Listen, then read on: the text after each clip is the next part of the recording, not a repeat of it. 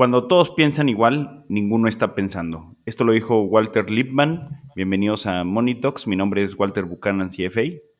Mi nombre es Luis González, CFA, y hoy les presentamos un crossover entre dos podcasts, el nuestro y el podcast de Javier eh, Martínez Morodo y el podcast de Javier Martínez Morodo, eh, eh, Rockstars del Dinero. Javier ya estuvo invitado en nuestro podcast muy al inicio, cuando empezábamos para hablar de criptomonedas. Él ha estado en GBM, él ha estado en Bitso, eh, y nos pareció una buena idea tener una conversación para rebotar ideas, sobre todo de cara a los trimestrales. Sin más, comenzamos.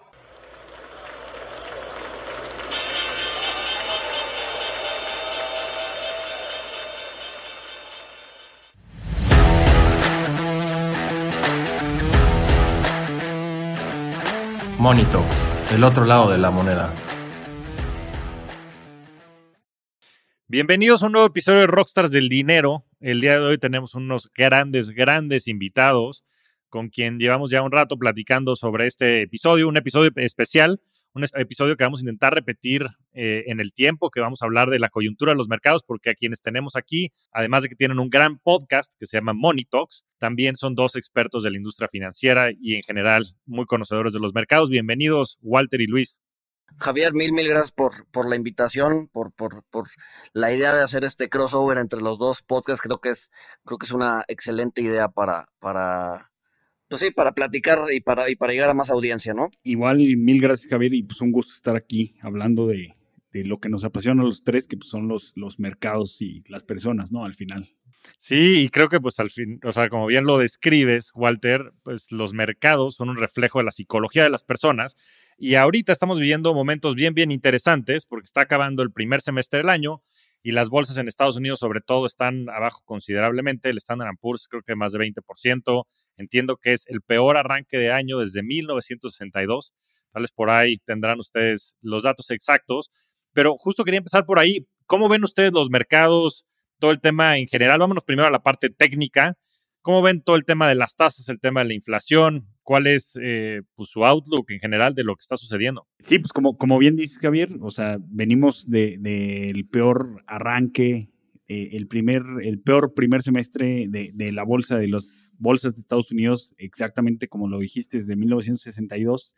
Pero también, pues creo que es importante recordar cómo llegamos aquí, ¿no? O sea, también en 2020 pues, nos tocó vivir el crack bursátil más rápido de la historia algo que nunca había pasado, un, apagón económico donde nadie sabía qué era lo que iba a pasar, donde después por los estímulos de los bancos centrales y del Tesoro y, de, varios, de varios gobiernos, estímulos fiscales, eh, pues también fue, fue una recesión muy corta, donde pues de, llegar a niveles de desempleo súper altos, arriba del 15%, pues llegamos a, a, un mercado laboral pues muy caliente y donde pues si recordamos qué era lo que hacía la gente, dónde estaba invirtiendo en 2020, 2021, pues prácticamente lo que compraras eh, subía. Eh, vimos el ascenso de Katie Goods con su ETF estrella, el, Innovation Fund, eh, y pasaron cosas muy chistosas, ¿no? O sea, había gente pagando miles de dólares por imágenes de piedras, este, estos, estos NFTs,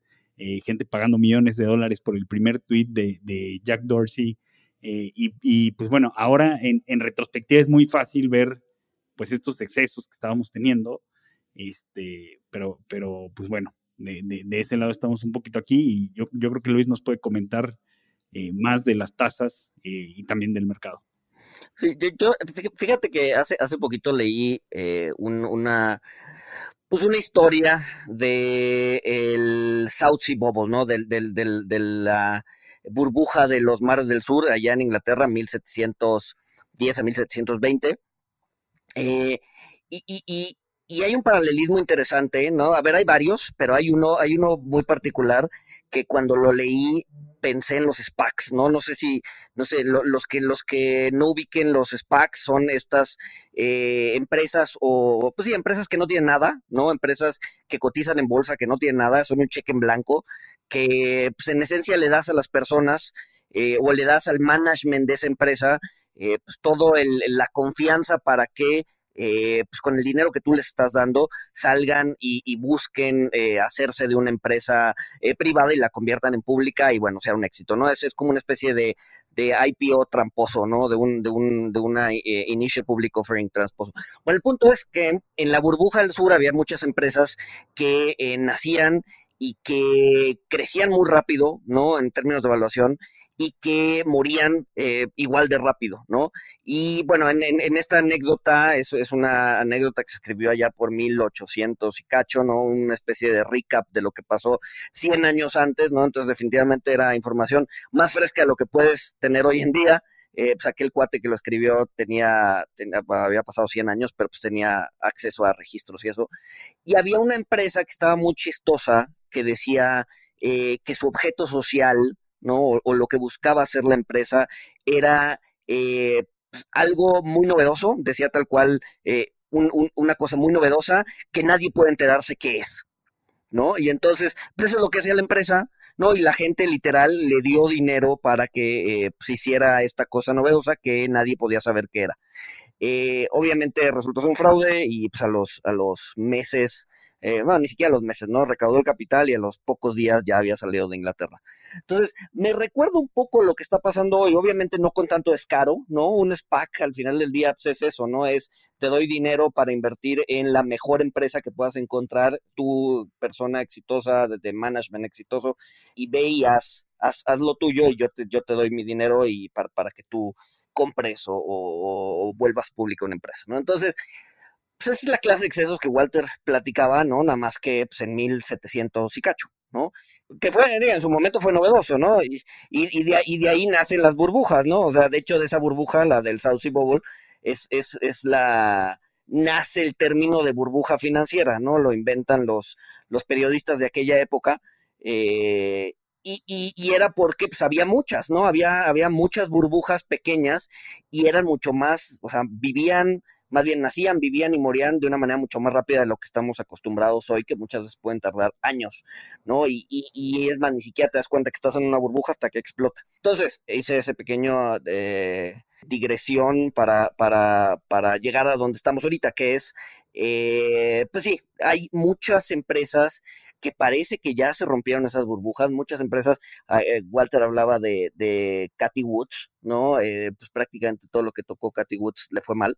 Parece ser que sí, pero también parece que pues, todavía faltan ciertos, pues a ver, un poco más de dolor en el mercado, ¿no? Este, yo siento que todavía las valuaciones son relativamente altas, ¿no? Siento que hay varios baches por pasar, ¿no? Eh, entre ellos la depresión de los, no la depresión, pero sí una baja de los de las utilidades en las empresas que probablemente empecemos a ver tan pronto como el como, como el 15 de julio, ¿no? El, el, el, cuando empiezan los trimestrales en Estados Unidos, ¿no? Entonces, creo que todavía nos falta un poco de dolor hacia adelante, cosa que no necesariamente veo con las tasas, ¿no? Por ejemplo, las tasas de interés se adelantan o se han adelantado muchísimo más fuerte a los, a los, a las a las bolsas y hoy por hoy ya estamos teniendo la capacidad de tener tasas muchísimo más atractivas, ¿no? Un, un a un año te está pagando casi el 10%, ¿no? Un, un T-Note a 10 años te está pagando pues entre tres y medio y un poquito más, ¿no? Entonces,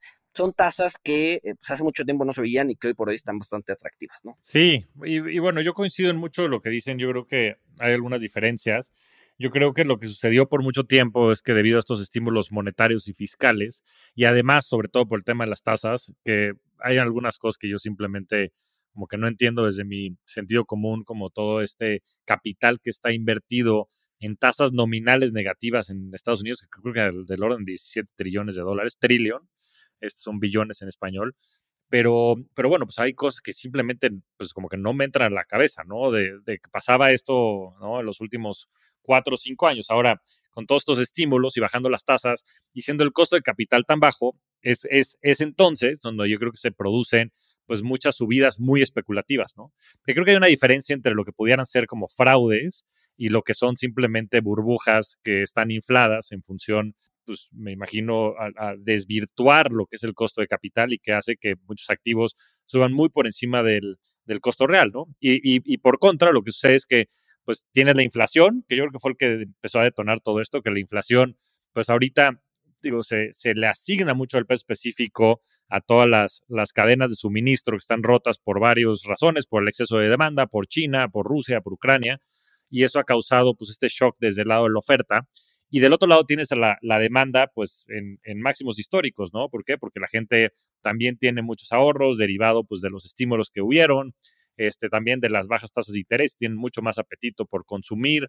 Este, como decía Walter, pues también el, el tema de, del empleo está pues muy caliente, es más, no hay ni siquiera la, pues, la demanda, la oferta para su, este, absorber esa demanda que hay desde el punto de vista de empleo.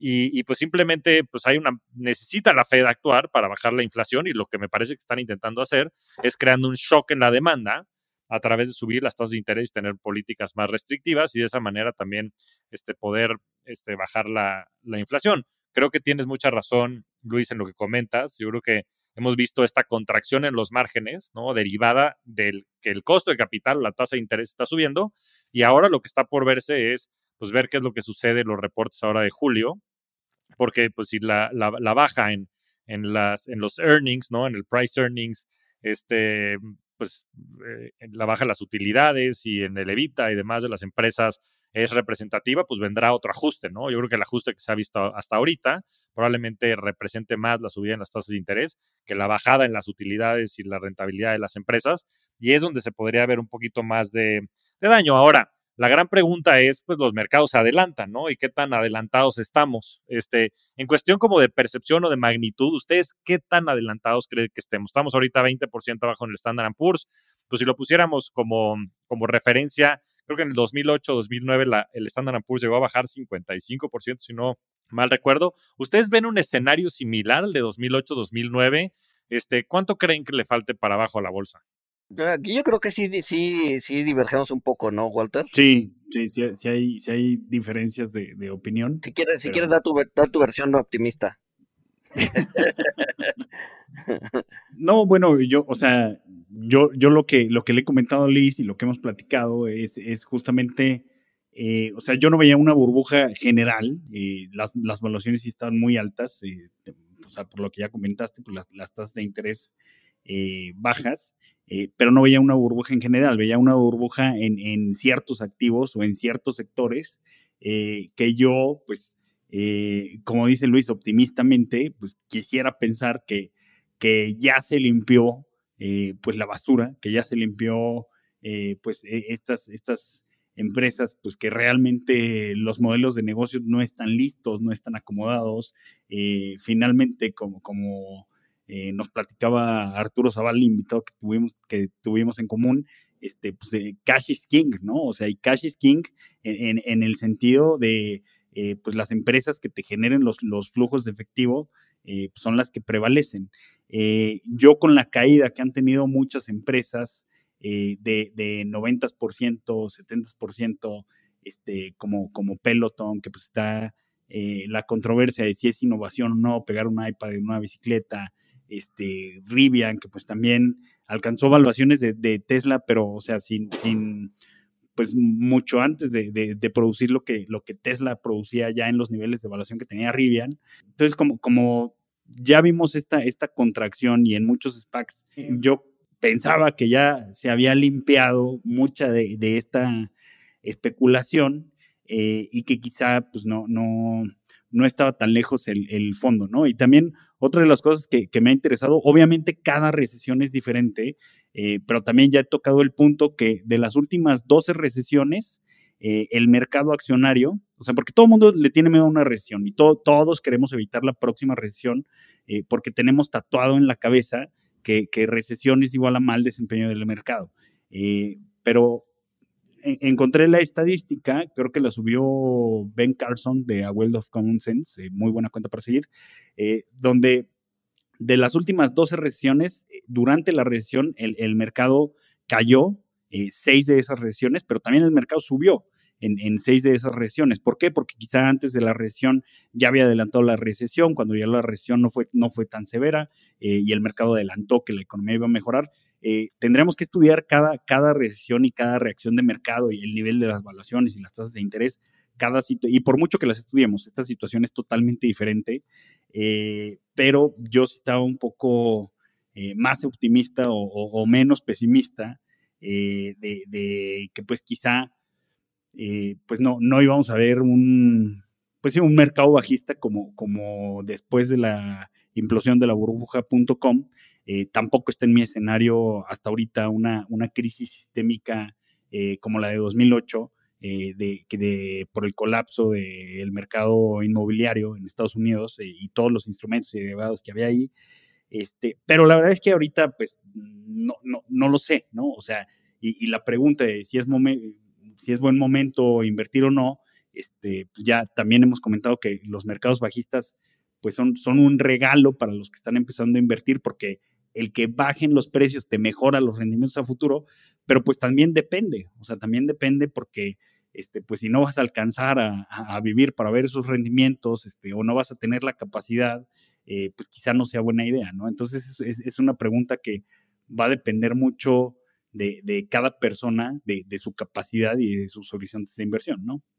Este, pero sí, yo, yo estoy un poco menos, eh, no estoy tan catastrofista como, como Luis. No, no es catastrofismo, no es catastrofismo. a ver, vamos a escuchar, vamos a ver, escuchar qué tan catastrofista es. Pues regresar a la época de las cavernas, tú sabes, este, no, no, no, no, no, a ver, siento que hay dos razones por las que podría bajar más. Uno, eh, y a ver, y tan pronto como, como cuando empiecen los trimestrales, siento que las empresas todavía no han ajustado bien sus forward guidance, es decir, lo que las empresas le dicen a los analistas que esperan para los próximos 12 meses, ¿no? Y ha cambiado mucho el mundo en los últimos seis meses, ¿no? Tienes inflación, tienes confianza del consumidor bajando, eh, todavía no se ve el consumo cayendo tan fuerte en ciertas áreas, pero se va a ver. Eh, ya no tienes estímulos, ya, o sea, ya el, a lo que voy es el, el dinero ya está costando, ¿no? Vienes de 10 años en donde el valor del dinero o el costo del dinero era cero, porque la tasa de interés es, tal, cosa, eh, y hoy por hoy ya no, ¿no? Entonces, ese forward guidance que daban las empresas probablemente hoy todavía esté muy inflado y empecemos a ver que las empresas no lo están logrando, o sea, no están logrando eh, llegar al forward guidance que dieron en su momento. Y dos, es probable que eh, ese forward guidance se ajuste a la baja y eso haga que las valuaciones sigan bajando. Esa es una. Y dos, el tema de la recesión. Creo que, como decía Walter, y estoy completamente de acuerdo, es que cada recesión es distinta, ¿no? Y particularmente esta recesión la están leyendo como una recesión poco profunda, pero larga, ¿no? Una recesión de entre cuatro y cinco trimestres, estamos hablando de 12 a 18 meses. El mercado históricamente tiende a tocar fondo antes, de antes que la economía. ¿Por qué? Por lo mismo que tú decías, Javier, que los mercados eh, se adelantan. ¿Qué tanto antes? La respuesta es entre 100 y 120 días antes. No, estamos hablando de cuatro meses.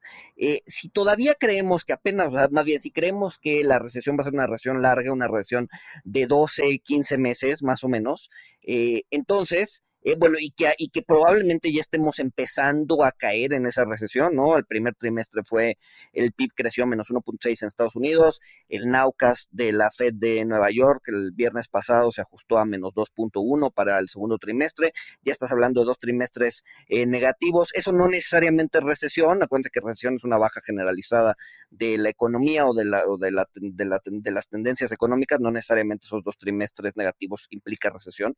Eh, sin embargo, pues sí puede ser el inicio, ¿no? Y si es el inicio y vamos a ver una, una, una este, recesión larga, entonces probablemente estamos hablando de que el mercado no va a tocar fondo hasta dentro de seis meses, más o menos, ¿no? Entonces, como que la idea de que todavía no se ve la baja en, los, en el consumo, más el hecho de que la inflación y la eventual baja en el consumo le va a pegar a la utilidad de las empresas, creo que en ese sentido todavía le falta a las bolsas unos, yo sí estaría pensando unos 15 o 20% más. Ya, pues es interesante los dos puntos de vista. Yo creo que, pues bueno, el tiempo dirá como en todo, a ver, a ver hacia dónde nos lleva esto. La verdad es que el, conjunto de variables que existen hoy en día es algo que también es difícil de repetir, pero como bien dicen, este, la historia no se repite, pero sí rima. Y creo que lo más peligroso, lo que probablemente esté pasando en este periodo es que durante los últimos 13, 14 años y pues probablemente todas las personas de menos de 35 años, pues sea la primera recesión o caída fuerte, pronunciada, prolongada que les toquen los mercados, ¿no? Porque pues hubieron un par de bajadas entre la del 2009 y ahorita, ¿no? Como mencionaban, la de 2020 fue muy profunda, pero fue, o sea, se regresó, ¿no? Fue, una bajada en B y bajó tan rápido como después subió y en un par trimestre ya estabas otra vez arriba en esos niveles y te fuiste más máximos históricos. Pues mucho yo creo que representado por, pues por este efecto que hoy estamos viendo, ¿no? Por un debasement, por la cantidad de dinero que, que se imprimió. Pero lo que, les quería preguntar antes de que entremos todo el, el tema de behavioral es, ¿en qué puedes poner hoy tu dinero? Porque, pues por un lado tienes la inflación, ¿no? Que la inflación lo que quiere decir es, pues tu dinero hoy como tal para comprar la canasta de bienes y servicios básica en México el INPC, en Estados Unidos el CPI, pues hoy vale 8.6%, bueno, en México que está cerca de 8 y en Estados Unidos más cerca de 9. Entonces vale 8, entre 8 y 9% menos tu dinero en cash, ¿no? En pesos, en dólares, en, lo que, en, la, en, las divisas que, lo quieras tener. Pues si te das para otro lado, pues en acciones vale este 20% menos en, si lo tuvieras en Estados Unidos, para ponerlo como referencia. Los bonos también están cayendo, ¿no? Por la subida en las tasas de interés. Este, cripto también, ni se diga, este, pues el, real estate, que es algo que está subiendo, pues no tiene liquidez. Este, ¿en qué, en qué puedes poner tu dinero ahorita? ¿No? Porque lo más sensato pareciera que es ponerlo en, en, cash, pero el cash es el que está valiendo menos, ¿no? Porque eso es lo que representa la inflación. Entonces, ¿en qué, en qué, en qué poner el dinero? La, a ver, la mejor inversión en los últimos seis meses ha sido la bolsa. La bolsa de plástico que utilizaste para poner tu dinero bajo el colchón, cabrón. Porque sí, como bien dices, o sea, si estás en efectivo, pues lo único que has perdido es la inflación, pero la bolsa te ha perdido 20, este, y de ahí para, o sea, es, estamos viendo un, un momento, un momento bien distinto, o bien raro, más bien no bien distinto, sino bien particular respecto a lo histórico, ¿no? Era raro que tuvieras un, un semestre tan golpeado, tanto en bolsas como en bonos, ¿no? O sea, eso no se había visto en mucho, mucho tiempo. Eh, así lanzando datos, si te fijas, eh, los rendimientos de los bonos que suelen no ser tan eh, volátiles, no hemos tenido un rendimiento tan negativo desde que se creó el, tesoro en Estados Unidos, ¿no? Estoy hablando de 1700, casi 1800, ¿no? Entonces, estás hablando de cerca de 220 años en donde los rendimientos de los bonos no habían sido tan malos, ¿no? Entonces, sí, si estás en el mercado, pues probablemente te llevaste esos golpes, ¿no? Pero como dice Walter, si estás empezando a invertir, creo que es un súper momento de entrada, ¿no? Ah, desde mi punto de vista, las tasas ya se llevaron los golpes que se tenían que haber llevado. Eh, sobre todo mercados, mercados decentes, ¿no? O sea, seguramente va a haber algunos mercados que defaulten, mercados este, que caigan, que, que, se empiecen a problemar, ¿no? Pues Estados Unidos, México, que creo que son bastante decentes. O sea, estar pensando en una tasa a un año del 10%, o incluso si te quieres ir más lejos, ¿no? ¿Qué hago con mi lana? Eh, estoy retirado, tengo X cantidad de millones de pesos, ¿no? ¿Dónde las meto? Pues ahorita meterla en un udibono a 30 años, ¿no? Que no ni siquiera te come la inflación al 4,5%, es un bombón, ¿no? Hoy, hoy por hoy hay cosas muy interesantes en las cuales meter la lana. O sea, y, este Udibono que menciona Luis es, es, el 4%, o sea, de tasa real. O sea, tengas inflación de 8%, pues tu tasa, tu tasa nominal va a ser 12, este, y si la inflación pues, se baja al, al, 4, pues tu tasa, el, 4 de inflación más el 4 de Udibono, eh, va a ser 8. Creo, que sí hay cosas eh, que, se pueden, que se pueden hacer eh, a mí me llama la atención eh, lo, que comentas del efectivo, Javier, que pues todo el mundo odia el efectivo porque es un activo que eh, pues no, te genera flujos, no, no pierde valor con la inflación. Pero me llamó la atención algo que dijo Taleb, que pues el efectivo es, el, mejor, pues sí, es el, el, mejor contrachoque para la inflación en el corto plazo. y pues tiene razón, porque mientras los activos financieros, bonos, bolsas, cayeron eh, en, conjunto 10% en el primer, en el primer semestre, eh, pues si tienes efectivo, pues tienes efectivo para comprar esos, esos eh, assets, esos bienes a, precios más baratos. Y, ahora también escuché en, en, otro podcast algo muy importante sobre la diversificación, porque yo soy fiel creyente de que hay que tener portafolios bien diversificados en distintas clases de activo y la diversificación la definían como que un activo en tu portafolio o algunos activos en tu portafolio, eh, pues los vas a odiar. O sea, te, van a chocar esos activos que, tengas en, tu portafolio. Eh, otros años la gente que estaba dolarizada era, wow, eh, estoy dolarizado, me está yendo súper bien, viendo mis valuaciones en pesos, eh, y pues en, los últimos meses no, o en los últimos años no. De hecho, creo que en los últimos seis meses el, peso se ha apreciado alrededor de, de 8%.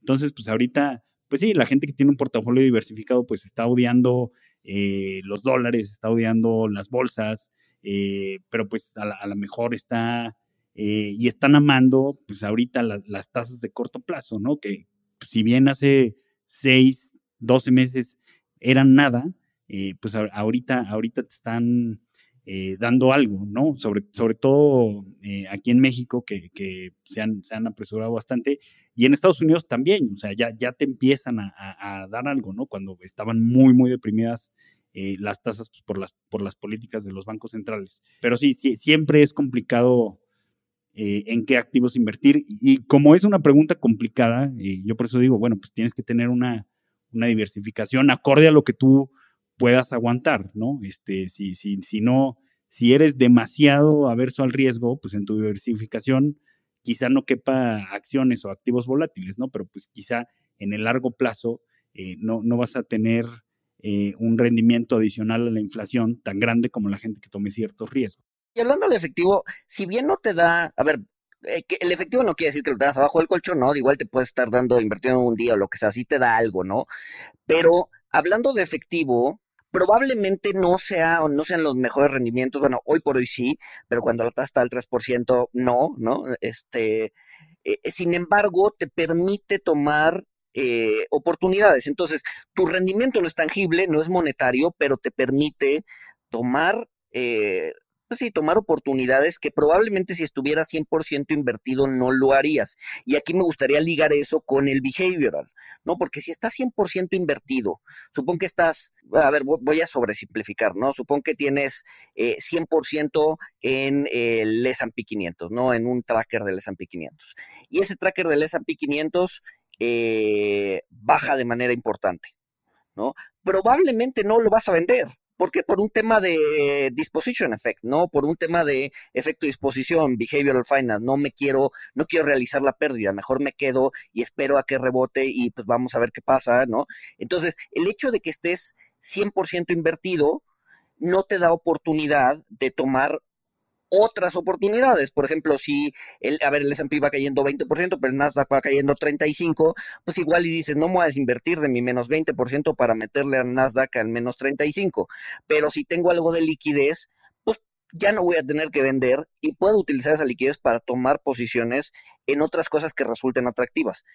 Repito, ahí la idea es un poco pues sí, pelear contra el disposition effect, ¿no? Acuérdense que el disposition effect es eh, este efecto de finanzas conductuales que te dice que generalmente vendemos nuestras posiciones ganadoras y eh, nos quedamos con nuestras posiciones perdedoras, ¿no? Cuando realmente deberíamos hacerlo al revés, ¿no? Entonces, pues sí, un poco, un poco el efectivo te permite paliar ese, ese efecto, ¿no? Pues qué, qué, interesantes conceptos. Me quedo, me quedo con mucho, creo que estoy, estoy muy de acuerdo con lo que dice Walter sobre el tema de la diversificación, yo creo que eso es clave, ¿no? Entender el, perfil de riesgo que tiene cada quien y en función de eso armar un portafolio. Creo que ahí una parte fundamental, sin duda, es el efectivo. Yo creo que cumple dos funciones. Una, eh, todo lo que acabas de comentar ahorita, Luis, tener balas para pues, en el momento en el que sea necesario o haga sentido el poder participar en ciertos activos en función de la evaluación implícita que estos tienen. Y la otra es el poder aguantar pues, periodos prolongados de tiempo y no tener que pues ahora sí que monetizar o, pues sí, tangibilizar muchas de las inversiones que tienes en el largo plazo, ¿no? Creo mucho en el tema este de, time in the market versus timing the market. O sea, está comprobado el tema del interés compuesto, pero eso solo funciona si lo dejas en el muy largo plazo, ¿no? Y pues tenemos necesidades para vivir y este, si no tienes un ingreso disponible que te permita tener esa, e, esa comunidad o si o llegar a ocurrir una coyuntura, pues necesitas después disponer de ese efectivo, ¿no? Entonces, siempre y cuando la gente esté en un periodo en su vida en el cual tengan un ingreso disponible, ¿no? Que parte del ingreso que, perciben de su chamba o lo que fuera les permita tener no nada más la vida, eh, la calidad de vida que, que, quieren, sino también el poder invertir, pues lo ideal sería hacer este famoso dollar cost averaging o peso cost averaging, en el cual tú vas metiendo cierta cantidad de dinero en los distintos activos y de esa manera lo vas capitalizando, pero lo que me da mucha, mucha risa y es como muy, pues coyuntural, es que pues tanto se ha hablado de lo malo que es el cash, ¿no? El mismo Ray Dalio salió a decir que cash is trash, y demás. Y, y, a ver, entiendo el tema de Cash is King, pero creo que cuando dicen, bueno, también yo creo que todo depende de la coyuntura, pero creo que Cash is King en cuanto a los cash flows, ¿no? O sea, una empresa que genere, que genere flujo siempre tendrá valor, pero la verdad es que, pues sí, un, como instrumento de largo plazo, el efectivo es un pésimo instrumento, ¿no? Que como bien dicen, también el efectivo, o sea, lo que sí es, sí es verdaderamente lamentable es que la gente lo guarde en la bolsa, abajo de su cama, como bien dice Luis, porque ahí sí está perdiendo valor este, de manera pues, absurda, porque podrías tener tu dinero este, pues, con bastante buena liquidez invertido en CETES con disponibilidad diaria o algún vehículo que te dé esa exposición. Hay un montón de vehículos, está CETES Directo, está GM Plus, en, en, cualquier banco de inversión te pueden ofrecer un, un, vehículo con liquidez diaria y con eso ya te están pagando casi el 8%, ¿no? Como mencionábamos. Pero, pero creo que es bien importante sí poder tener esta planeación financiera para poder, este, pues sí, sobrellevar estas crisis y estas coyunturas y que eh, ahorita que le entremos al tema de behavioral, pues no caigamos en muchos de estos sesgos. Antes de pasar al tema de behavioral, que ahí me, me, va, me va a gustar mucho platicar con ustedes tres, cuatro reflexiones que tengan puntuales de sesgos cognitivos específicos que estemos viendo. Ahorita Luis acaba de mencionar uno muy importante. Me gustaría que me dieran su opinión del superpeso mexicano. ¿Cómo lo están viendo? La verdad es que yo creo que todo el mundo está sorprendido que esté en estos niveles, ¿no? Y, sobre todo cómo lo ven hacia adelante. Sí, el, otro día estábamos platicando justo eso, o sea, justo que ha sido la, sorpresa de 2022, este, el, el superpeso mexicano, que otra vez lo vimos abajo de 20 pesos, eh, pero, pero también, eh, si, si nos acordamos de la narrativa que teníamos en 2018, este, pues cuando se canceló el aeropuerto, pues estaba entrando la nueva administración, eh, yo me acuerdo que los titulares y la historia era, la pregunta no es si vamos a perder el, grado de inversión, sino cuándo. Y todo mundo hacía sus pronósticos. Eh, me acuerdo que algunos lo ponían en 2020, otros en 2021, pero el, consenso era que para 2021 ya México iba, iba a perder el, grado de inversión. Eh, ahora viene, viene la pandemia y muchos pues sí, la, mayor parte de, los gobiernos del mundo eh, y en, todo el continente americano empezaron con políticas eh, de estímulos fiscales justamente para contrarrestar los efectos de COVID y México no, México no quiso, no quiso hacer eso, este, prefirió eh, una, prudencia, digo, que, tiene sus bemoles en, el, en el balance fiscal, donde pues muchos decían es que la recuperación va a ser más lenta y sí, obviamente sí, sí afectó, pero ahorita que, las calificadoras y que la inversión extranjera, eh, que, no ve muchas cosas en particular, pero que ve el, panorama macro, pues se ve que México no ha perdido el, grado de inversión. Parece ser que México no va a perder el grado de, inversión eh, en, los próximos años. Eh, hay, hay, buenas tasas de, interés. Banquico, pues parece, algunos pudieran decir que se adelantó un poquito. yo creo que y, también tuvimos eh, envío de remesas históricas, entonces yo creo que se, se conjugó eh, la tormenta perfecta en positivo para, para el peso mexicano, no perdió la, calificación, la narrativa ya cambió, esa narrativa que traía el consenso la, podemos olvidar, eh, y pues ahorita creo, creo que en, en, cuanto a tasas y en cuanto a balance fiscal, viendo el balance fiscal, eh, pues macro, que básicamente eh, pues la, administración se gasta lo que entra, eh, pues México está bien parado, está mejor parado que, muchos peers latinoamericanos. Y, obviamente en retrospectiva pues es mucho más fácil explicar las cosas, es, muy fácil predecir el pasado, pero, pero yo creo que esas son las causas que nos han traído al, al desempeño del superpeso. Sí, no, y aunado, y aunado a, a, que pues, México es de los pocos países que todavía tienen una, o más, bien que, que, tienen una tasa real exante positiva, es decir, eh, una, una tasa de política monetaria menos una inflación esperada de los próximos 12 meses, todavía, o sea, es positiva, ¿no? Se espera que la inflación esté alrededor del 6,5-7% los próximos 12 meses, la tasa de política monetaria está en 7,75 eh, y se espera que siga subiendo, entonces pues, tienes una tasa real, ¿no? Y eso ayuda a que pues, el peso se mantenga, se mantenga fuerte, ¿no? Eh, alguien, otro país que ha mantenido o que ha tenido un, un, buen desempeño en su tasa, en su, en su tipo de cambio ha sido Brasil, ¿no? Y, y, es además porque Brasil tiene una tasa real mucho más grande que la de México, ¿no? Entonces, por ahí va un poco, a mi parecer, junto con lo que dijo Walter, ¿no? El, tema de las remesas, e, etcétera, etcétera, que ha hecho que el, que el peso se ha mantenido, se ha mantenido fuerte. Sin embargo, no me extrañaría pues, ver una ligera depreciación hacia adelante, ¿no? Eh, hacer una especie de catch-up respecto a sus pares, una vez que los pares eh, latinoamericanos o mercados emergentes pues empiecen a, tener tasas reales positivas, pues probablemente veamos flujos salir de México para ir a otros lados en busca de diversificación y eso podría tirar, tirar el, peso. Perfecto, entonces, abajo de 18 o arriba de 22 en, en un año. ¿Qué dices, Walter, y después Luis? Yo creo que yo veo más probable arriba que 22. Sí, yo creo que sí. Yo creo que sí. O sea, sí, si, si, nos das esas dos opciones, yo creo que arriba de 22 es más probable que abajo de 18. Ya, muy bien. Eh, y bueno, no se nos puede ir este, el activo favorito de Luis, hablar de cripto y de Bitcoin. Este, ¿Cómo ven en todo este entorno el tema de, de cripto? ¿Cuáles son sus reflexiones de lo que ha pasado y cómo lo ven hacia adelante?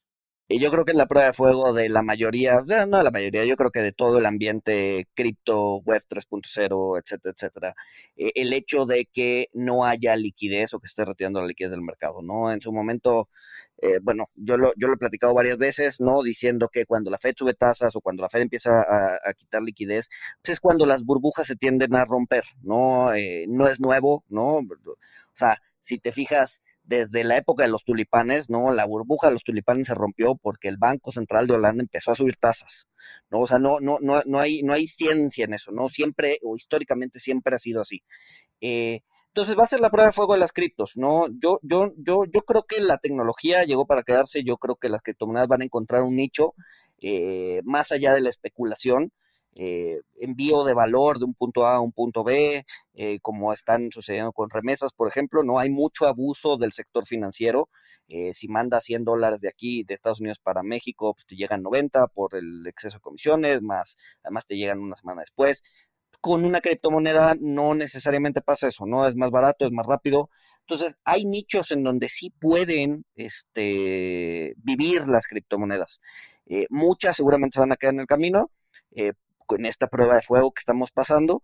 Eh, y van a encontrar un, valor justo, ¿no? Eh, lo que, más bien, lo que yo estoy en contra es, toda esta idea de, eh, pues sí, de los maximalistas del Bitcoin o de la idea de que va a destronar el dinero, este, el hecho de que sea descentralizado. La descentralización ya la hemos visto antes, ¿no? O sea, no es nueva. La descentralización viene sea, desde antes de la Fed, 1913, el mercado financiero y el mercado bancario en Estados Unidos era descentralizado, cada quien se rascaba con sus uñas. Y si un banco tenía problemas, pues ibas con el banco de al lado a pedirle ayuda, ¿no? Y es lo que estamos viendo hoy por hoy en el mundo cripto, ¿no?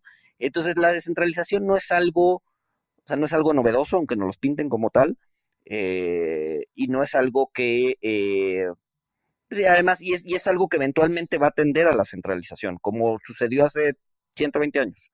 ¿no? Entonces, yo creo que va a seguir la volatilidad, yo creo que no van a desaparecer, pero sí, yo creo que van a eventualmente encontrar su nicho eh, y van a vivir ahí y vamos a empezar a construir a partir, de, a partir de eso. Muy similar a lo que sucedió en la burbuja del 2001, ¿no? Del dot-com. Eh, pues el Internet no desapareció, ¿no? Pero se empezó a construir a partir de, como decía Walter hace rato, de haber eliminado toda la basura que se creó en momentos de un exceso de liquidez. Sí, muy parecido, eh, pero pues eh, yo, yo creo, o sea, sigue siendo un mercado muy joven, o sea, el, el, Bitcoin, el, el, white paper lo, lo, sacaron en 2008, 2009, ¿no? Este, eh, ahorita ya tenemos más, casi 10 mil criptomonedas, yo, yo creo que se va a limpiar mucho, que, que no van a sobrevivir todas, pero siento que el entorno está en una etapa todavía joven, porque hablando de la burbuja.com, pues eh, el Internet no fue, eh, o sea, el auge fue a finales de los 90, pero pues el Internet eh, lo descubrieron desde, desde los 80. Quizá el ritmo de, de las cripto va más acelerado. A mí, a mí se me hace muy interesante cómo, pues sí, Satoshi, sea quien sea, logró crear la escasez digital, que algunos dirán que sí, otros que no. pero se me hace muy interesante lo que logró, se me hace muy interesante eh, estas disrupciones que comenta Luis, eh, pues que puedes transferir valor eh, a cualquier parte del mundo en prácticamente minutos, cosa, cosa que es imposible en, el sistema bancario tradicional. te tienes que esperar pues, varios días para, transferir. Entonces, creo que tiene creo que tiene valor, pero creo que faltan muchas, muchas incógnitas por resolver sobre ciertos activos en, particular. Todo mundo coincide con que el blockchain se va a quedar, todo mundo coincide con que la tecnología se va a quedar. Eh, vamos a ver las, las aplicaciones. también ya se ha comentado sobre la descentralización, pues que realmente no necesitas descentralizar todo, realmente el, el tener regulación, el tener entidades centralizadas, pues protege a los mismos inversionistas de, las manías y, las locuras en cierta medida, porque nunca puedes blindar a la gente 100% de esto.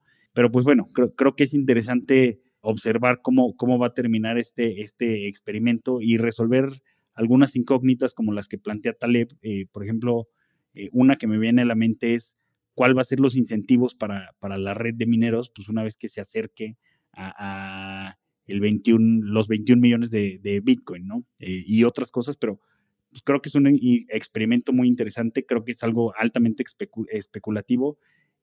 Y, si uno se mete a las entrañas, eh, yo tengo algunos amigos mineros y que saben a, platicar sobre estos temas, está muy interesante y, se me hace impresionante la cantidad de, dinero que entró, pues sí, al ecosistema, que ahorita se está destruyendo, pero pues seguro algo bueno saldrá eh, de todo esto, ¿no? Bueno, ya está saliendo, ¿no? El, ejemplo más claro son las remesas, eh, pero seguro seguirán saliendo cosas buenas, pero sí creo que con, mucho proceso de destrucción creativa todavía. como cualquier, como cualquier tema tecnológico, ¿no? Está esta famosa ley Amara, ¿no? Que dice que el, el, el, avance tecnológico primero lo tendemos a sobreestimar, ¿no? Encontramos algo, desarrollamos algo y pues va a cambiar el mundo y además lo va a cambiar mañana y no, eso es un poco esta idea de exageración, ¿no? Ya pasamos por ahí, ¿no? Después, pues obviamente cae un poco la tecnología y tendemos a subestimar, no sirve para nada, no tiene ningún valor, eh, ves cómo te desilusionó en, en, la, en, esta idea de que iba a cambiar el mundo y al final termina en un punto medio, como prácticamente todas las cosas en el mundo, ¿no? Termina no siendo, no siendo ni la gran, ni el gran invento, eh, ni eh, termina siendo basura, termina en algún punto medio cambiando algo, sí, pero definitivamente no eh, ajustándose a esas expectativas infladas que había al inicio, ¿no? Sí, me gusta mucho que, tu postura, sobre todo la tuya, Luisa, más este, conciliadora. No me lo esperaba, pero si quieren, si quieren echarse un buen podcast, nos echamos un round que fue hace como año y medio, ¿no? Vayan al, podcast de Money Talks y ahí busquen una plática que tuvimos hace como año y medio. La verdad estuvo muy buena, hablamos mucho de Bitcoin y estuvo muy, muy buena la conversación. Pero bueno, de, lo que escucho, la verdad es que coincido en muchas cosas, en otras difiero. Coincido en el tema de la tecnología y lo que esto puede hacer. Yo creo que es necesario el tener el sistema de incentivos que una criptomoneda, llámale Bitcoin, Ether o la que sea, expone para poder eh, hacer que estas redes funcionen. También creo que el, tema de la descentralización ha sido abusado. Creo que el tema del maximalismo, sobre todo de Bitcoin, y bueno, ahora ya también lo ves en Ethereum, eh, ha sido muy nocivo para, para la comunidad. Eh, y sí creo como los valores fundamentales, ¿no? O sea, ves muy claramente el tema de la desintermediación, ¿no? Que ustedes pintan muy bien en todo el tema de las remesas. Y hay muchas características que creo que son bien, bien importantes. Creo que el tema de la descentralización, algunos temas particulares, como por ejemplo el tema del dinero y poder tú resguardar tu dinero y que tenga características de censorship resistance y una serie de cosas, pues creo que es muy atractivo. Yo particularmente sí creo que Bitcoin tiene una posibilidad importante de poder reemplazar a otros activos o resguardos de valor como es el oro, que la verdad es que pues no le veo este, más que ventajas al Bitcoin sobre el oro desde mi muy humilde punto de vista. Pero bueno, pues yo creo que como todo, el tiempo dirá, ¿no? Y creo que hay ventajas muy, muy claras de los blockchains, ¿no? Todo lo que están haciendo, porque creas redes globales, ¿no? Y, para todos, no se pierdan el, capítulo que grabé con Armando Curoda, en donde hablamos de pues muchas de las características que tienen los, los, blockchains sobre, pues ahí el código es ley, ¿no? Y ya no necesitas este, el poder judicial y el poder legislativo y demás para establecer muchas de las reglas de estos grandes sistemas que hoy ya estás viendo en algunos o sea, en, algunos pininos y en algunos principios como el tema de Decentralized Finance, en algunas aplicaciones de créditos colateralizados y una serie de cosas que creo que están bien, bien interesantes. Pero bueno, pues el tiempo dirá y creo que mm, me da mucho gusto escuchar que, reconozcas, mi querido Luis, que hay valor. Y, y, ahora mi pregunta puntual, antes ahora sí de pasar al tema de, de los sesgos cognitivos, es para cada uno de ustedes, si quieres empezamos contigo Luis, después Walter.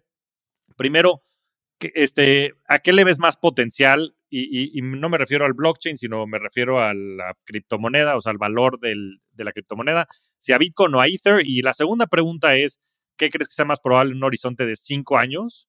O sea, estamos que 2022 a mediados de 2027, que el Bitcoin valga más de 100 mil dólares o menos de 4 mil, o sea, más de cinco veces su valor o una quinta parte para que sea proporcional. Yo, a ver, yo creo que tiene más valor ITER por, por, por el tema de que es muchísimo más maleable, se pueden hacer muchísimas cosas. Con Bitcoin no, Bitcoin lo usas como, o, bueno, históricamente se ha usado como medio de especulación o como resguardo de valor, que hasta ahorita no lo ha demostrado ser. ¿No? Este, el costo promedio del Bitcoin es eh, de todas las redes de 23.500 dólares, hoy estamos en 19.000, ¿no? Entonces, el promedio de las personas ha perdido dinero, ¿no? Entonces, no ha sido un buen resguardo de valor. Eh, y toda esa narrativa alrededor del Bitcoin, pues no, no, no ha funcionado, ¿no? En Ether, pues, tienes contratos este, inteligentes, tienes, puedes hacer cosas, puedes hacer comunidades que en Bitcoin no puedes hacer, ¿no? Entonces, en términos de eh, usabilidad, yo creo que Ether tiene muchísimo más, muchísimo más valor. Y en términos de evaluación, o sea, yo sí estoy apostando a que las valuaciones se desinflen, ¿no? Eh, o sea, esta idea de que es un vehículo de, de especulación, o sea, no le veo mucho sentido que esté alrededor de 100 mil, ¿no? Probablemente se estanque en algún punto, desconozco el monto, no, no, no, no te sabría decir si son 4 mil dólares, 100 mil dólares, no sé, pero probablemente o sea, si encuentran un nicho de aquí al 2027, pues probablemente tengamos un, pues un activo un poquito mucho, o sea, muchísimo más estable, lo que pues probablemente implicaría que no tienes bandazos ni para arriba ni para abajo, como es lo que estamos viviendo hoy, ¿no? Arriesgate, Luis, probabilísticamente, ¿cuatro o cien? Yo me voy para cuatro. Walter. O sea, todo el mundo sabe de, los usos que le dan a, Ethereum, entonces en, cuanto a usabilidad, sí es, es superior, pero yo me quedé mucho con, un paper que leí eh, sobre Bitcoin, donde dice que pues como el código es muy simple y como su propósito es únicamente uno, actuar como rival del oro digital, pongámoslo así, como salvaguarda eh, de valor, que, no es que lo crea, pero me parece muy interesante el, experimento porque comparte muchas características, como, como tú lo sabes, Javier. Me parece que eh, en, términos de, de evaluación, eh, pues el, Bitcoin debería de ser superior a Ethereum, porque como Ethereum sí tiene más, más usabilidad, eh, tiene más código y pues el código lo hace más vulnerable a ataques. Ahora, otro, otros podcasts que, me voy a permitir recomendar son los de Tomás Álvarez Melis, que estuvo tanto en Money Talks como en Rockstars del Dinero, eh, invitadazo, experto en, en cripto, eh, y me, llama mucho la, atención pues, la visión de Tomás, donde dice que pues entre más gente empiece a usar eh, Ethereum y entre, entre, entre más propósito que le, quieras dar y más usos le quieras dar a Ethereum, pues va a tener, va a tener que tender a centralizarse, ¿no? Entonces, pues es un poquito como, como la, antítesis de, del mundo cripto por lo, que, por lo que no van, pero pues parece que eh, si quieren avanzar, pues van a tener que sacrificar este, descentralización, ¿no? Que, ya está de, cierta forma, eh, eh, de alguna manera centralizado, ¿no? Eh, y sobre, sobre si va a llegar a, a, 100 mil o, se, va, se va a desplomar de aquí, este, yo creo que va a ser muy interesante ver qué va a pasar en el, próximo ciclo de Bitcoin. Este, digo, seguro tú sabes más que yo, Javier, que se mueve en ciclos de, de cuatro años. Este, vienen los, los halvings, donde pues las recompensas que obtienen los mineros se corta la mitad eh, y pues ahí, ahí hay rallies pues bastante interesantes. Y lo que me llama la atención, Javier, que, yo creo que vale la pena preguntarle a, los Bitcoin believers que saben, es que cada, cada rally posterior a, los halvings del Bitcoin ha sido menor. Eh, o sea, yo, yo lo que creo es que ya no va a haber eh, Bitcoin millionaires porque cada rally, las veces que se multiplica el Bitcoin, viene siendo menor. Entonces, eh, para mí va a ser muy interesante porque eh, basándome en, lo poco que sé y en, y, en, los cálculos de cuánto incrementa el Bitcoin eh, con, cada, con cada corte, creo que la primera vez incrementó 90 veces, luego la segunda 30 y, y, esta fue menor. O sea, como cada vez es menor, no, no, no me dan los, los números, digo, es un cálculo a ojo de buen cubero, para que en el próximo llegue a, a, a 100 mil, ¿no? Este, pero pues, llegó, a, llegó a 69 mil ahorita. Entonces tendría que subir una y media veces contra el máximo. La vez pasada el máximo era 19 y cacho. Sí, era tres y media veces. Tres y media veces. Y, y, antes de 19 era, era 1000, ¿no? O 2000. Sí, 1300 subió 12 veces, sí, 15 veces. Exacto, o sea, me, me llama la atención cómo eso va, va en decremento, este, y pues sí. Pero probabilísticamente, si me tuvieras que decir uno o la otra, no hay de que no, no, no puedes escapar de esta. Este, pues, ¿A qué le ves más probabilidad? ¿A que en 5 años esté en 4 o en 100? Pues yo te, te diría ahorita que, que 4, este, obviamente espero que en el próximo, creo que en el próximo eh, ciclo va a volver a tener un rally, no sé hasta dónde va a llegar y pues después eh, quizá a cuatro. Obviamente, pues es una proyección sin valor alguno y pues al Chile, ¿no? Va, ¿no? Pues esta es tu opinión. Pues mire, la verdad es que este, yo creo que va a estar arriba de 100. Eh, el tiempo dirá, ya nos reuniremos en 2027 a platicar sobre el veredicto. Y la verdad es que eh, en cuanto al potencial, yo creo que Ether tiene más potencial por muchas de las cuestiones que han mencionado un poco los dos si bien la simpleza de Bitcoin creo que lo hace una solución más elegante para hacer dinero, creo que el potencial y a lo que pudiera representar toda la red y el blockchain de, Ether y el uso de Ether como un medio que ejecuta estos programas, estos contratos inteligentes y demás, va, va a generar mucho valor y, y, mucha riqueza por ende. Entonces, pues ya veremos. Yo la verdad es que Ether creo que es, es un, mejor no nada más resguardo de valor, sino pues un, este, tiene mayor utilidad y eso se va a ver representado en el valor también de, la moneda. Como bien decimos siempre en estos programas, nada de esto que platiquemos es investment advice o asesoría de inversión, no, eh, no, no es nuestro propósito, simplemente compartir nuestra opinión. Oye, Javier, y, y, sobre las otras, sobre las otras criptomonedas, o sea, las, las otras 10 mil que hay, ¿qué porcentaje crees que sobreviva y que tenga, que siga en uso en 2027? Gran pregunta. Mira, yo creo que coincido con ustedes, yo creo que estamos viendo un momento similar al, al dot-com bubble. Pues yo creo que el 90% van a valer cero, no hace ningún sentido, hay cosas que son Ponzi's, hay cosas que son este, straight fraudes, o sea, hay cosas que simplemente es gente intentando hacer dinero de manera rápida sin que tenga nada de sustancia. Y, pero sí creo que hay más, yo te diría un par de cientos de, proyectos que, son interesantes. Y, y, yo creo que estamos viviendo ese momento. Leí hace poco también un artículo ¿no? que, que comparaba mucho esto, este momento en cripto, creo que de Chris Dixon, el de A16C, el de Andreessen Horowitz, que platicaba justo este momento, pues también haciendo referencia, por ejemplo, a la acción de Amazon, ¿no? La acción de Amazon creo que cayó, si no mal recuerdo, más de 95% en, en, ese, en esa coyuntura y ha caído, creo que en los últimos 25 años que ya cotizando, pues más de 80%, 3, 4 o 5 veces. Entonces, va a haber mucha volatilidad porque son activos muy nuevos, pero creo que también es innegable el valor que están generando, pero sí creo que el 90% o más, 95% de, de, las, de las criptos van a valer cero, y, pero sí creo que van a haber más allá de Bitcoin y Ether, varias cientos de proyectos que van a poder generar mucho valor. Les digo por tres características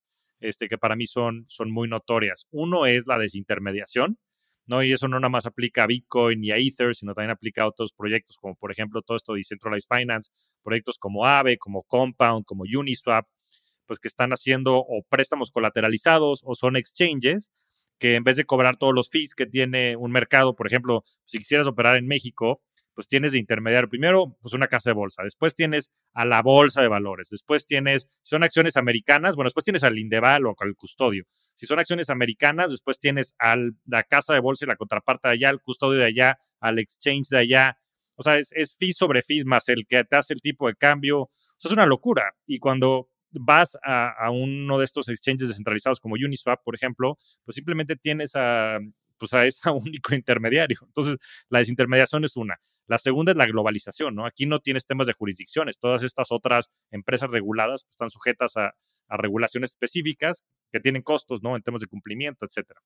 Este, entonces, y bueno, el tercero es el tema de alineación de incentivos y comunidad. Yo creo que también cuando incentivas que la comunidad y tus mismos usuarios este, y los recompensas, pues creo que se generan pues, unos efectos virales, sobre todo en todo lo que puedan ser networks que son muy importantes. Entonces, por eso creo que más allá del tema de Bitcoin y Ethereum, habrá muchos otros este, blockchains, redes, este, protocolos, proyectos que van a tener mucho valor. ¿Ustedes cómo ven esto que platico? Creo que hay bastante valor en la desintermediación. Como, como dicen las películas, este, con una gran, con, un gran poder viene una gran responsabilidad y esa gran responsabilidad va a venir con legislación. No, o sea, tarde o temprano, pues todos estos exchanges pues, van a tener que estar bajo un, bajo una regulación pues bastante clara para poder decir que son el futuro. No puede ser el futuro sin, sin regulación, ¿no? Entonces, o sea, hoy por hoy podría verse como una ventaja, yo creo que más adelante pues, se, van, se van a regular, ¿no? Pero sí, definitivamente toda esa cascada de, de, de, de fees que le termina impactando al rendimiento de un inversionista, eh, no sé, del otro lado del mundo, eh, eh, poder empaquetar un activo en un token y, venderse en este tipo de, exchanges, creo que hace todo el sentido. Pues qué bueno, yo creo que lo vemos, lo vemos de manera similar. A mí me parece muy representativo esto que está sucediendo ahorita, que, que han habido un par de, casos muy sonados en cripto de empresas centralizadas, ¿no? Pues está el caso de Three Arrows Capital, que han tronado porque pues, tenían palanca o, tenían créditos, este, estaban apalancados y, y, demás, y pues no hicieron un buen risk management y volaron en pedazos, que creo que eso va a traer mucha regulación, que creo que la regulación va a ser buena, porque creo que siempre hay que pues, cuidar al consumidor. Pero por otro lado, lo que es bien interesante del mundo cripto es que todos estos protocolos descentralizados ¿no? Eh, son públicos, son abiertos. Entonces, transparentes. Entonces todo el mundo puede auditar lo que está sucediendo o no dentro del protocolo. No son opacos y demás como era el caso de, Three Arrows. Y nunca, y no ha tronado ninguno de estos, ¿no? Bueno, tronó el caso de Terra porque pues, simplemente era un experimento de crear un stablecoin con un fractional banking que pues la verdad es que creo que tenía muchas deficiencias, ¿no? Empezando por la tasa de interés que pagaban, no hacía ningún sentido pagar 20% por dólares, pues eso este, creo que estaba pues, muy claro que había un riesgo este, implícito dentro de esto. Pero bueno, como dices, Luis, yo creo que el tiempo dirá, yo creo que va a haber regulación, yo creo que la regulación va a ser positiva, aunque seguramente habrá volatilidad cuando salgan todas estas noticias.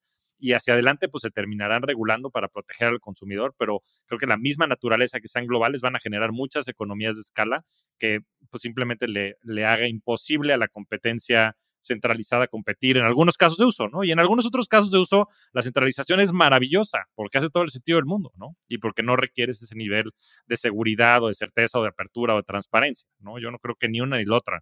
No hay que ser dogmático. Exacto, no, no, no, y a ver, y, y, muchos pintan la regulación como, como algo malo, cuando en realidad la regulación no tiene por qué ser mala, la regulación al final del día trae certeza, trae certeza jurídica. Hoy si te truena un organismo que no está regulado o si resulta que era un scam o lo que sea, pues no, no, no tienes con quién voltearte para quejarte o para eh, eh, buscar ejercer tus derechos, ¿no? Al final del día, eh, buscas que las cosas estén reguladas, ¿no? Eso es, eso es, o sea, sobre todo si van a tener un impacto importante, ¿no? Entonces, yo no veo la regulación como algo, como algo negativo, o más bien la desregulación como algo positivo. Yo lo veo como algo negativo y, y este, si queremos seguir viendo al mundo cripto avanzar o al mundo web 3.0 o al blockchain o lo que sea, tienes que tener regulación sobre eso, ¿no? Si no vas a terminar siendo ahí un experimento, o sea, no, no va a dejar de ser un experimento, tienes que regularlo. Correcto. No, me encanta la manera en la que lo, lo dices. Yo hasta cambiaría el concepto de regulación a protección al consumidor porque cuando hablas de eso, entonces creo que ya es una dimensión distinta, sobre todo a nivel conceptual, ¿no?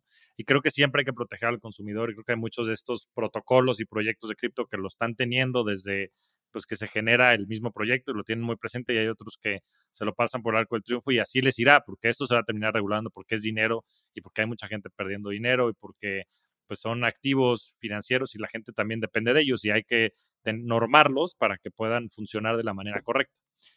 Este, ahora, por último, que creo que esto va a ser bien, bien importante, me gustaría que cada uno de ustedes nos platicara un par de sesgos cognitivos que ustedes crean que están muy representados hoy en los mercados y que sobre todo hacia adelante también puedan ayudar a la gente a tomar mejores decisiones de inversión, simplemente quitándoles, ayudando a quitar un poco ese velo que siempre cuesta mucho trabajo a nivel psicológico.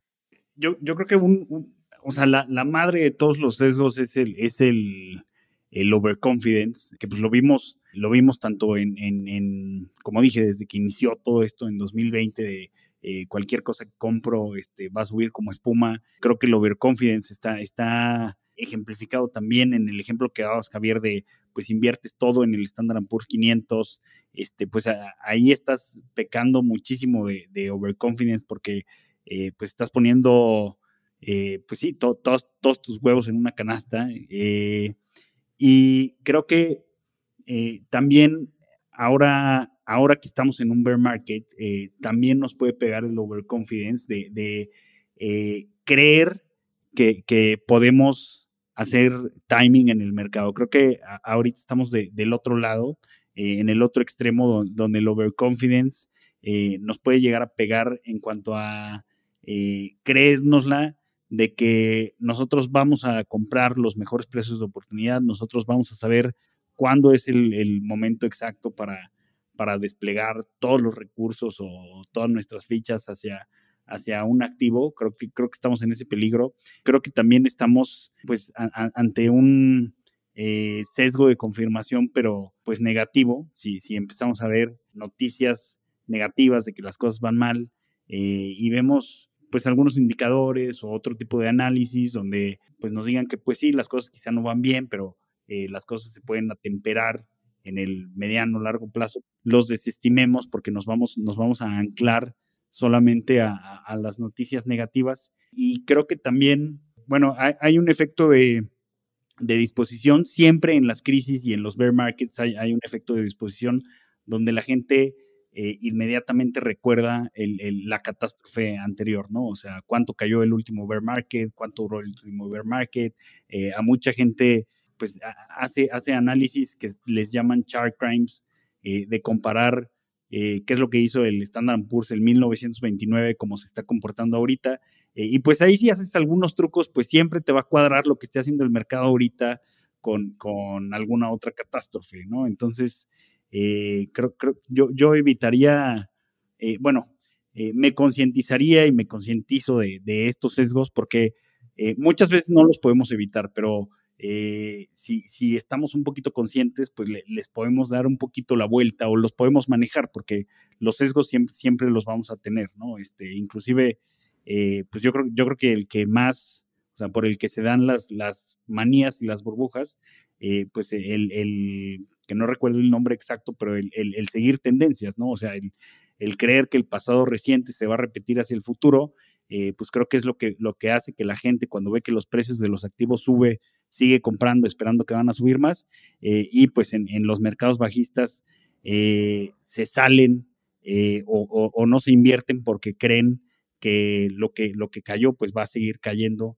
y muchas veces perdemos de vista pues realmente que, que el mundo y los mercados y los equilibrios son dinámicos, ¿no? y por ejemplo, Luis comentaba mucho de, pues ahorita en los earnings eh, no se han bajado los forward guidance y se tienen que bajar y todo esto. Eh, y sí, eh, hay, hay, razón y hay verdad en esto, pero también en los mercados nos olvidamos a veces de, de, dónde vienen los rendimientos de las empresas, ¿no? Que vienen de las ganancias. y por, por, mencionar un dato, pues mucha gente no sabe que la mayoría de, de las ganancias de Amazon vienen de Amazon Web Service, no vienen de, no vienen de, de, Amazon.com, del marketplace. Eh, y pues eso es algo que no, no iba a estar en los forward guidance ni todo esto antes, ¿no? Fue algo que fue, eh, pues algo en lo que se incursionó Amazon y pues fue una sorpresa de que aunque no representa eh, gran parte de, de, sus ingresos, como su margen ahí es tan alto, representa una buena parte, creo que un 40% de, de sus utilidades, ¿no? Entonces, pues básicamente esos serían los sesgos que yo monitorearía y que yo evitaría, ¿no? Va. Oye, antes de que pasemos a Luis rápido, nada más para ponerle pues más tangibilidad a todo lo que acabas de platicar, Walter. ¿Tú estás haciendo algo en cuanto a tu estrategia de inversiones? O sea, platícanos tú cómo lo estás viviendo. O sea, ¿tú la, la estrategia que tenías la has modificado en función de esto que ha pasado o no? ¿Estás haciendo algo distinto de lo que hacías antes o sigues todo igual? Eh, no, sí, sí, hago cosas distintas, o sea, hago cosas distintas en cuanto a, o sea, por ejemplo, eh, pues de la parte de, tasas, de inversión en, tasas, en, renta fija, pues sí, eh, me estoy moviendo un poquito a, plazos más largos, que las tasas están acomodando en estos momentos, pero al mismo tiempo, o sea, tampoco estoy haciendo muchos cambios Eh, a mí me gustan mucho los, los, o sea, y es lo que hago en mi empresa, me gustan mucho los, eh, portafolios diversificados con un asset allocation, donde tienes 50, 50% en acciones, 50% en equity o 70-30, la combinación personal que tú quieras. Este, yo tengo 50% en, en, equity, 50% en fixed income. Y en esa parte no estoy haciendo nada porque pues realmente no, no ha cambiado mi horizonte de inversión, eh, no ha cambiado mi, mi, capacidad. Lo que hago, y, creo que es una gran herramienta, pues es que mantengo el, pues mantengo esa proporción, ¿no? Es, es, complicado, o sea, es complicado en seis meses donde mes tras mes va cayendo el mercado, eh, pero creo que funciona porque eh, vas, vas es de las pocas estrategias que te garantiza que vas comprando barato, porque pues entre, entre el mercado cae, tienes que ir comprando y vas a ir vendiendo caro, ¿no? Porque cuando los mercados se recuperan, igual tienes que mantener tu, tu proporción, te, te, vas rebalanceando, ¿no? Este, digo que lo tienes que hacer y tienes que ir monitoreando y todo eso. Entonces, o sea, en, en, ese aspecto macro no, no, no he, no he, hecho cambios. En cuestión dentro de los activos, pues sí, a mí se me hace eh, que, que ya eh, hay que voltear a ver eh, las tasas eh, mexicanas, obviamente pues hay que ver los riesgos y todo, pero pues los, los bonos, sabiéndolos utilizar, funcionan muy bien. Luis nos puede platicar mucho más de eso. Y en la parte de, equity, de renta variable, pues sí, sí me he ido, pues digamos que me he ido más conservador, entre comillas, porque pues me, me he ido a, pues ahorita está muy sonado de que pues como el conflicto está en Europa, pues Europa va, va a ser la región que más sufra entre más se prolongue el conflicto, ¿no? Entonces, pues de ahí migré a otra, a otra región que puede ser contraproducente, ¿no? Porque a lo mejor ahorita esto hizo que Europa se abaratara y en el futuro va a estar mejor. Este, pero bueno, no sé, o sea, son, son, son cosas que, que, he estado haciendo en el portafolio. Este, eh, commodities ahorita no tengo, que yo commodities solamente invierto en, en, oro, porque es eh, el único commodity que puedes invertir en vehículos que está respaldado físicamente. Eh, ahorita no lo tengo. en, pues a próximos 12 meses no tengo planeado eh, incluirlo. Este, y estoy totalmente fuera de, de, cripto, ¿no? Ahorita no tengo cripto, pero pues eh, ese es el, el, cómo están mis inversiones. Ya, pues qué, interesante, porque creo que el modelo que platicas, ¿no? El tener un portafolio diversificado que se rebalancee en función del tiempo, con un horizonte de inversión muy largo y con un tema de planeación financiera detrás, obviamente, de, del armado del, del, portafolio, te permite evitar justo esos sesgos cognitivos, ¿no? Entonces creo que eso es la parte más interesante, porque los dos sesgos cognitivos creo que se resuelven así, ni hay overconfidence, ni tampoco tienes este disposition effect en el cual pues tú quieras o no o timear el mercado o tener más disposición en función de lo que está sucediendo, sino que pues automáticamente en el mismo modelo. Entonces ahí la importancia de tener portafolios y también pues tener gente experta detrás de ellos, ¿no? Pero sobre todo la planeación financiera. Luis. Sí, yo, yo, yo me iría con otros dos, digo, obviamente para no repetir. El primero sería eh, la mentalidad de rebaño, ¿no? O lo, que, lo que eh, podría traducirse como el FOMO, ¿no? El fear of missing out, el, miedo a perderte de la fiesta. No muchas veces eh, pensamos que eh, pues no estar participando, ¿no? O el hecho de pensar que mi vecino está haciendo rico en la bolsa, mis amigos están haciendo ricos en la bolsa y yo no estoy participando en entonces tengo que entrar. Eh, es, es, es, es, una forma bastante pobre de tomar decisiones, ¿no? Entonces, eh, intentar atemperar eso creo que es, es importante.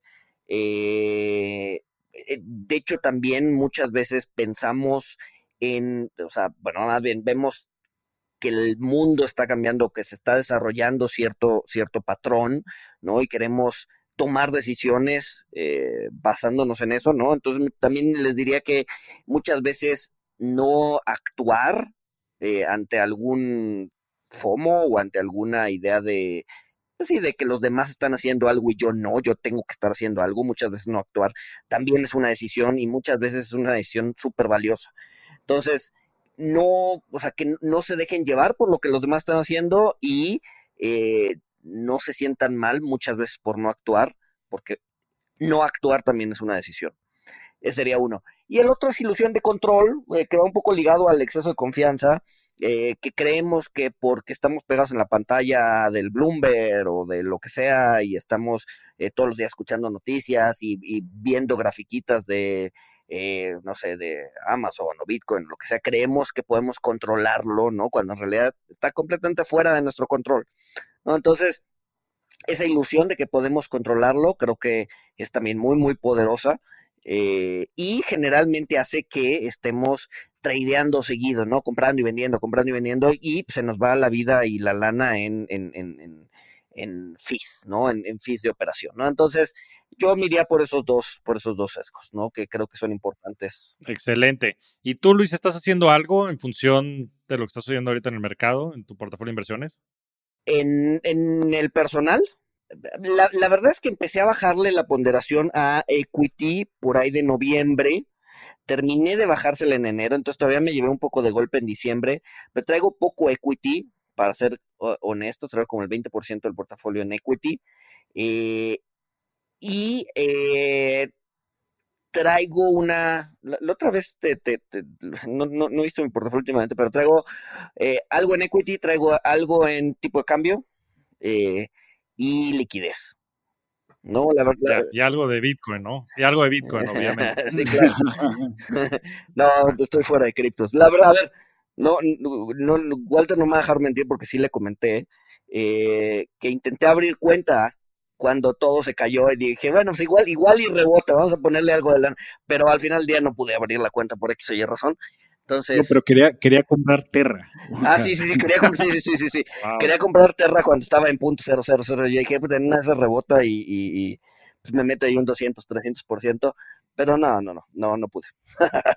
Entonces, supongo que. Pues mira, te salvaste porque se fue a cero, exacto, cero, cero. Exacto, exacto. Buenísimo. Pues ya nos hasta adelantamos en las preguntas del portafolio de inversión. Entonces, si quieren, le entramos rápido al tema de eh, preguntas rápidas. Eh, la pregunta que les haría a los dos, si quieren, empezamos en ese mismo orden, Walter y después Luis. Primero es, este, ¿cuál es su libro favorito? Uno, el que más los haya marcado, el que quieran compartir aquí con la audiencia. Y a mí el libro que, que, pues sí, uno, uno del que es mi Biblia, porque tengo, tengo otro, pero es el de Engañados por el Azar de, de Nassim Taleb. Para mí es un excelente libro, eh, porque dentro de cómo Nassim te platica eh, sus puntos en el libro, que es a través de historias, eh, pues también trae algunos, algunas cosas de, de behavioral. Eh, la, verdad es, eh, pues sí, es de, es de, los libros que pues me gusta consultar de, de, cuando en cuando para ver las, pues justo las historias y los, los, puntos que toca, los ejemplos que trae. este es un gran, gran libro para mí. Buenísimo. Luis. En mi caso es uno no financiero, un libro que sí me marcó, lo leí cuando tenía 22, 23, se llama El libro del desasosiego de Fernando Pessoa, que es un escritor portugués del siglo pasado, pero, pero es definitivamente uno de los pocos libros que me ha marcado en la vida. ¿Y por qué? ¿Nos puedes explicar un poquito más por qué? Que explora y explota mucho, eh, digamos que la saudade, ¿no? El, el, la melancolía existencial del, del, del pueblo portugués eh, pues es, un, es, es, un tipo distinto de melancolía que cuando yo lo leí no lo conocía eh, y, me gustó mucho, ¿no? Es una, es, es, es una, pues sí, como dice, una melancolía existencial muy distinta. Yo no, en lo personal yo no había leído nada similar y cuando leí definitivamente fue, fue un antes y un después, ¿no? Ya, muy bien. Eh, ahora, podcast favoritos, que además de Money Talks y Rockstars del Dinero, obviamente.